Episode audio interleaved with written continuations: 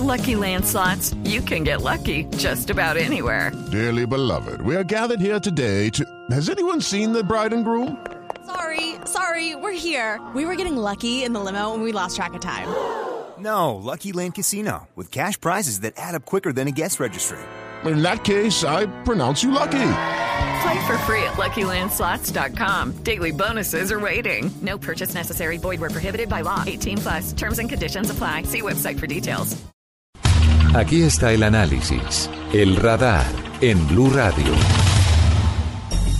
Sin duda, la implementación del acuerdo de paz será una de las noticias más importantes durante este 2017 lo que significa en el Congreso el trabajo de la presentación y avance de los proyectos de ley de acto legislativo y en el terreno quizás lo más importante que serán la concentración de la guerrilla, la entrega de las armas y la reinserción, la reintegración de cerca de 13.000 o 14.000 integrantes de las FARC entre guerrilleros y milicianos, según las cifras más recientes que hemos conocido, son eh, de los principales retos para este año 2017. Vamos a hablar con el senador Roy Barreras, además es negociador de paz del gobierno colombiano con las FARC, para que nos cuente cómo ve este año en materia de, de ese acuerdo del Teatro Colón que ahora empieza un tramo duro, muy importante como es su implementación. Senador, buenas tardes.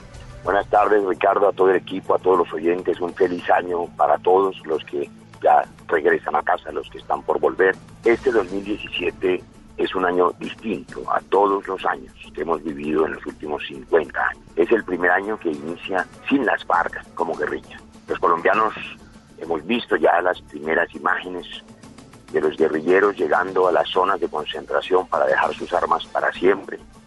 Proceso que inició desde el momento en que se aprobó la ley de amnistía.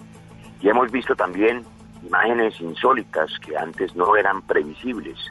En una sola carpa de 50 metros, conviviendo los delegados de Naciones Unidas, observadores internacionales, los soldados colombianos, los guerrilleros, en un proceso mancomunado de construcción de paz para que al fin podamos decir que después de medio siglo la guerra con la guerrilla de las FARC terminó no hay un solo soldado ni un solo policía que haya muerto en este año nuevo ni al final del año por cuenta de combates con las FARC. Siempre hubo esas noticias trágicas en el último medio siglo. De suerte que hay asunto para celebrar y hay eh, motivo para ser optimista, pero también para ser exigente. Hay que cumplir con los acuerdos, hay que implementar las zonas que aún no se implementan, hay que garantizar la logística y nosotros cumpliremos nuestra tarea legislativa, Ricardo, Espero que en una semana que se reinicia el fast track por cuenta de este procedimiento legislativo especial, el Congreso anticipará su tarea. Estamos preparando ya las ponencias de lo que será la JEP o Justicia Transicional y las comisiones de la verdad, con la cual debemos iniciar el día 16-17 de enero. Y avanzaremos después en el desarrollo rural integral, en las normas de formalización de la propiedad de los pequeños campesinos, en el estatuto de la oposición, en fin, en todas las normas que convierten este proceso de paz en un nuevo país de oportunidades. Hay que mirar al futuro, pero quedan eh, preocupaciones por eh, las fallas logísticas en las zonas de concentración, por esos problemas que se han venido presentando. ¿Eso tiende a solucionarse? Yo creo que es una responsabilidad indelegable y urgente del gobierno nacional. En eso hay que ser claro. El gobierno ha tenido meses y necesita toda la aplicación para garantizarle al componente internacional de las Naciones Unidas las condiciones logísticas para que pueda funcionar. Y claro, a las guerrillas las condiciones mínimas para que puedan acampar y dejar las armas. Es que se trata de cambiar de vida, de reincorporarse a la sociedad. Hemos visto también como personas que estaban en las cárceles se aprestan a volver a su casa. Miles de soldados y policías y no los olvidemos en este nuevo año, que tenían o tienen problemas judiciales por cuenta del conflicto, gracias al acuerdo de paz podrán volver a la casa con el compromiso de la no repetición, de jamás volver a delinquir. Y por supuesto también ocurrirá con los cerca, como usted ha mencionado, de 13, 14 mil guerrilleros entre milicianos y guerrilleros armados. Es decir, Colombia recibirá a sus hijos en casa a cambio de la paz y de la no repetición y de la verdad en favor de las víctimas. Quedan tareas por hacer, Ricardo, muchas, porque Colombia tiene otros problemas, además del problema de las FARC, en orden público el asunto del ELN. Yo esperaría que antes de tres o cuatro días nosotros podamos concretar el primer encuentro del año con la delegación del ELN en Quito para definir de una vez por todas si va a haber o no va a haber instalación de una mesa y cuáles serán las condiciones para pensar en que también se apaguen esos fusiles y Colombia tenga una paz completa. Hay otra preocupación sobre el futuro del acuerdo con las FARC y es que hace tan solo unos días el comisionado Sergio Jaramillo, comisionado de paz, reconoció en Blue Radio una queja y una preocupación de algunos habitantes del Guaviare y del Meta y de Nariño, particularmente en Tumaco, y es que las bandas criminales están ocupando algunas zonas que está dejando la guerrilla al irse a las zonas de preconcentración o al irse a las zonas veredales transitorias de normalización ya en los últimos días. Ese es un tema que pareciera que no ha manejado de la mejor forma el Ministerio de la Defensa, porque se sabía de dónde iban a moverse, por lo menos en la teoría, y lo que está haciendo es abrir paso a otros grupos criminales, a otros grupos ilegales. Pues Ricardo, he dicho desde el año pasado que hay tres obligaciones eh, definitivas del gobierno nacional que no puede escamotear. La primera, la implementación logística en las zonas de concentración para la dejación de las armas. De eso ya hemos hablado. Y hay mucha tarea por hacer y se necesita más eficacia, más gerencia, más ejecución.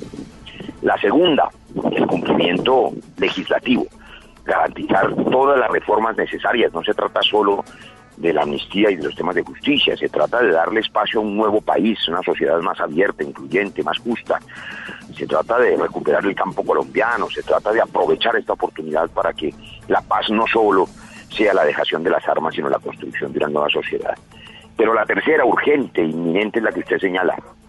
El gobierno y particularmente nuestras fuerzas militares tienen la obligación de copar el territorio que está siendo abandonado por las FARC.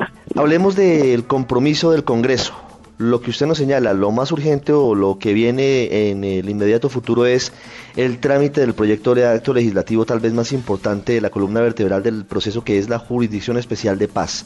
Y luego viene lo demás, desarrollo rural integral, viene el estatuto de oposición, eso ¿cómo lo podemos resumir en este 2017 que está comenzando? Los acuerdos contenidos en el documento del Teatro Colón pues implican una serie de transformaciones hemos mencionado algunas, digamos. En el terreno de la seguridad y en lo que tiene que ver con la dejación de las armas, hemos empezado bien con la aprobación de la amnistía, luego la justicia transicional y la protección de la verdad en favor de las víctimas.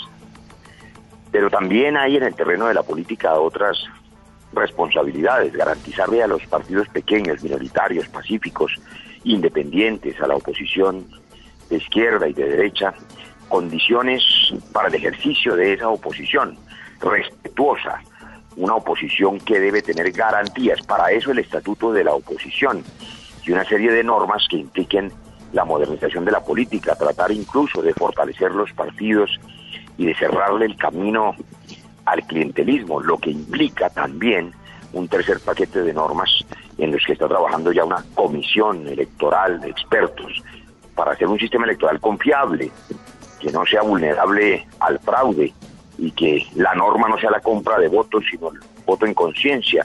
Allí hay unas reformas que tienen que ver con la política y que tienen que ver con lo social, las que usted ha mencionado. Se trata de recuperar el campo colombiano. Solo la formalización de 7 millones de hectáreas y la garantía de que los campesinos tengan acceso a su parcela, más la creación del fondo de tierras, en fin, todo el acuerdo tiene que convertirse en normas y vamos a trabajar a marchas forzadas durante todo ese semestre en ese fast track y en el cumplimiento de esos compromisos. Una pregunta final, senador Barreras. Usted habla del ELN. El 10, es decir, en tres días, en teoría deberían sentarse en Quito de nuevo el gobierno y ese grupo guerrillero para buscar el inicio formal de conversaciones de paz. No pareciera haber mucha voluntad de ese grupo, por lo menos la estrategia pareciera ser golpear y hacerse ver fuerte antes de iniciar la conversación. De hecho, hace algunos días, aparentemente ellos fueron los responsables de un ataque en Bogotá que dejó un policía muerto y varios más heridos. ¿Cómo ve la expectativa de, esa conversación? Sobre todo porque si no se logra la paz con el ELN, pues como se ha dicho, y a veces suena el lugar común pero es real, sería una paz incompleta. Bueno, hay que recordar algo que es duro, doloroso, pero que es eh, práctico ese viejo adagio de los expertos en negociación a propósito de que hay que combatir como si no hubiera diálogo y hay que dialogar como si no hubiera combate. Esa condición obliga a quienes queremos ayudar en la negociación con el ELN a establecer unos caminos y unas técnicas de conversación precisamente para parar la guerra y a las fuerzas militares a combatir con toda firmeza estos episodios de terrorismo y de daño a la sociedad y a nuestra fuerza pública. Pero no pueden confundirse los dos papeles. Quien tiene la tarea de negociar tiene que hacerlo como si no hubiera conflicto. Quien tiene la tarea de combatir tiene que hacerlo como si no hubiera negociación. Senador Roy Barreras, gracias de nuevo, muy amable por haber estado aquí en el radar en Blue Radio. Muchas gracias, Ricardo.